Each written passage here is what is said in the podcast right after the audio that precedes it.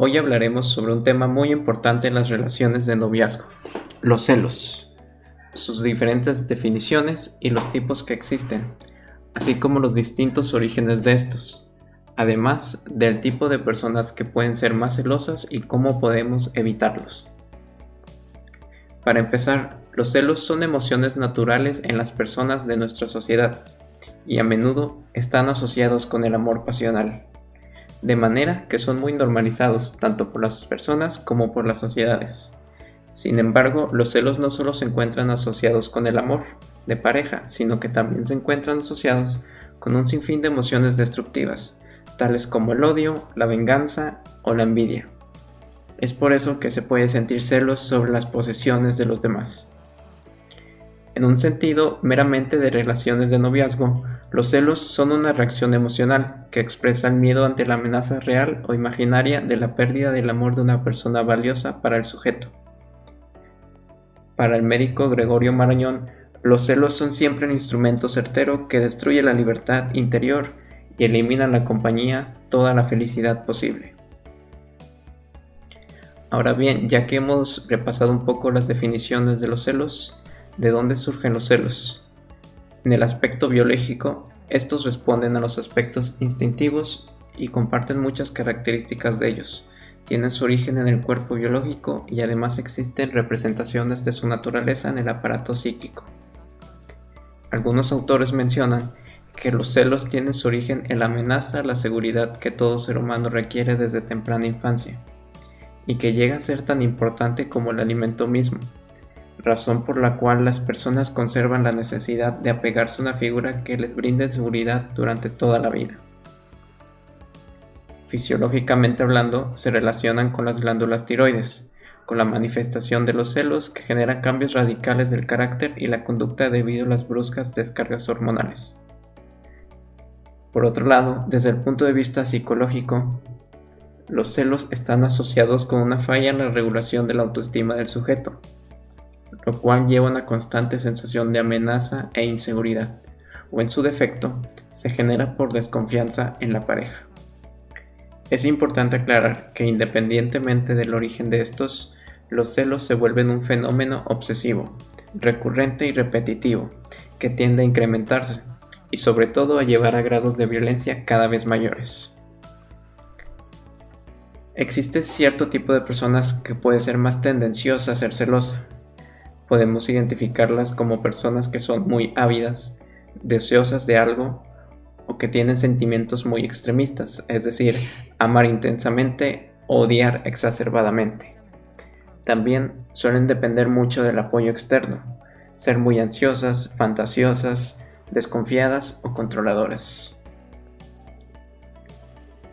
Ahora bien, los celos podemos clasificarlos en normales y patológicos. Los normales son una manifestación de la incapacidad de amar en forma auténtica, típica de los individuos cuyas relaciones están orientadas hacia la satisfacción de las necesidades narcisistas, por lo que el miedo de perder el amor del otro asume el significado de una disminución de la autoestima. Los celos patológicos son características del amor inmaduro. Son altamente peligrosos, pues están fuera de control de la persona y adquieren una fuerza impulsiva muy fuerte, incluso llegan a manifestaciones verbales y motoras de gran repercusión. Pero todo esto podemos evitarlo o tratarlo. Muchos consejos que dan los psicólogos para evitar los celos son los siguientes. Lo primero que tenemos que hacer es un ejercicio de autorreflexión y reconocerlos. Después mostrar una voluntad de cambio y trabajar en nosotros, además de mostrar más confianza en la pareja, mirar lo bueno de la relación y mejorar la comunicación con la pareja. También es importante saber que la terapia psicológica siempre será la mejor opción. En conclusión, los celos son un comportamiento que refleja características propias y que pueden ser bastante dañinos en una relación, pero estos se pueden trabajar con terapia y darle solución ayudará mucho a tener mejores relaciones. Hola, espero que estés muy bien. En esta segunda parte del podcast Vamos a seguir con el tema de los celos, retomando obviamente lo que se discutió en la primera parte.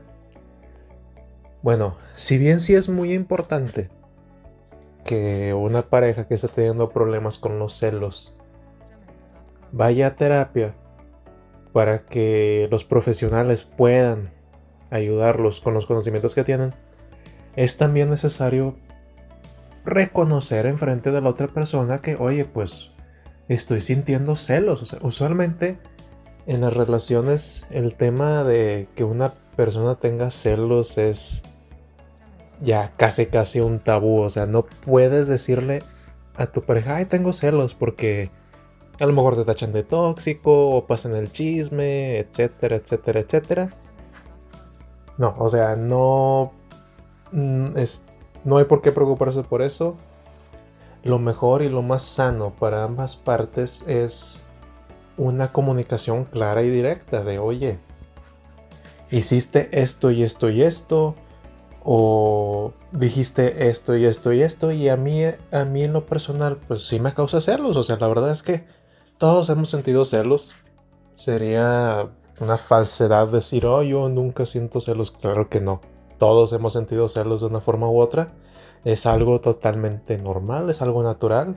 Pero el chiste o el truco se encuentra en qué haces con esos celos. Una cosa es sentirlos, comunicarlos, controlarlos. Y otra cosa es que te lleven a hacer acciones o a decir palabras de las que te vas a arrepentir en un futuro. No es lo mismo una persona que lo comunica con asertividad a una persona que lo guarda y a la semana está haciendo berrinche y ya, o sea, la, relación cae en un problemón. ¿Por qué? Porque no se habló ese tema con anticipación. Entonces, como decía hace un momento, es muy, muy, muy importante fomentar la comunicación clara, asertiva, directa entre las parejas y también la escucha. Es muy importante que si a ti como persona te, está, te toca que tu pareja te cuenta que está sintiendo celos, no lo tomes como un tema prohibido, o sea, no lo veas como una persona tóxica inmediatamente, porque de seguro tú también has sentido celos. Es normal. Ahí lo importante es tener esa confianza, esa comunicación, tú escuchar lo que la otra persona tiene que decir, ver si tú también puedes hacer algo al respecto, porque claramente hay algunos comportamientos en las personas que no le parecen bien a la otra. Este, y pienso que ahí sí se puede hacer algo respecto en ambas partes. O sea, si ves, si sabes que a una persona le causa celos algo que tú haces o dices, ya, ya no estamos hablando de salir con amigos o cosas así, eso ya es otra cosa, pero por ejemplo, la manera en la que te expresas acerca de otras personas o comentarios que haces o cosas así, si son cosas que puedes evitar, si son cosas que puedes controlar, entonces lo mejor para ambas partes es que la otra persona trabaje en sus celos y que tú trabajes no estarle ahora sí que picando el buche a tu pareja, porque tampoco se trata de que tú sigas con esas conductas que provocan a la otra persona y que ella solita pues se tenga que acostumbrar a eso. No, o sea, depende del caso, pero en este sí debería de ser un punto medio entre los dos. Ya si los celos vienen de que tú salgas con tus amigos y tú estás seguro, segura de que pues no eres una persona infiel ni mucho menos. Entonces ahí sí es, otro tema. Ella requiere cosas más, más intensivas, por llamarlo de alguna manera. Pero por lo general los celos se solucionan con una comunicación directa. Obviamente no, no está de más la, terapia. Ayuda muchísimo cuando ya de plano se necesita esa ayuda extra. Pero en mi opinión, por lo que he vivido, por lo que he visto, los celos se pueden resolver. Yo ya lo he resuelto así. He visto personas que lo resuelven así. Se puede llegar a una solución sana simplemente con comunicación. En esta última parte retomaremos lo comentado anteriormente sobre el tema de los celos. Iniciamos con que es una emoción que afecta nuestros pensamientos. Esta emoción es natural y puede afectar a los pensamientos de tal manera en que se generen pensamientos de paranoia. Es decir, podemos empezar a sospechar que nuestra pareja nos va a engañar, que se va a ir con alguien más, que de seguro ese amigo que tiene eh, tiene otras intenciones, por decir algunos ejemplos. Pero estos son simples pensamientos que están alimentados por esta emoción que son los celos. Los celos también son un miedo de las personas eh, de que se cumplan alguna de estas paranoias, es decir, alguno de estos pensamientos como los que ejemplifiqué anteriormente. Los celos también afectan al cuerpo eh, de manera fisiológica. Tal vez podemos sentir presión en el pecho, que nuestro corazón se acelera, que nos duele la cabeza, em, calor, todo este tipo de, sensaciones fisiológicas se activan al momento en el que experimentamos esta emoción. Y de hecho, eh, la forma en la que se activa el cuerpo es muy similar a cuando estamos furiosos o enojados o iracundos, por lo cual em, es natural que se sienta como esta gama de emociones cuando se, está, cuando se están experimentando los celos. Sin embargo, es muy importante entender que los celos, como mencioné anteriormente, son una emoción natural y no es algo que, que sea, vaya, no es algo de lo cual nadie esté absuelto. Es decir, todo el mundo experimenta celos a mayor o menor intensidad, pero lo importante de experimentar esta emoción, que puede ser muy destructiva, como se mencionaba también en los anteriores eh, audios, pues a pesar de esa destructibilidad que tiene o ese potencial, es algo que se puede controlar y definitivamente es algo que se puede trabajar en el área terapéutica con ayuda, pero eh, yo opino que más importante es tratar de trabajarlo uno mismo. Ya cuando bueno, estas cosas se salen de control, pues sí es importante acudir eh, por ayuda, pues puede haber repercusiones muy graves al sentir esta emoción que es muy o puede ser muy intensa y muy destructiva.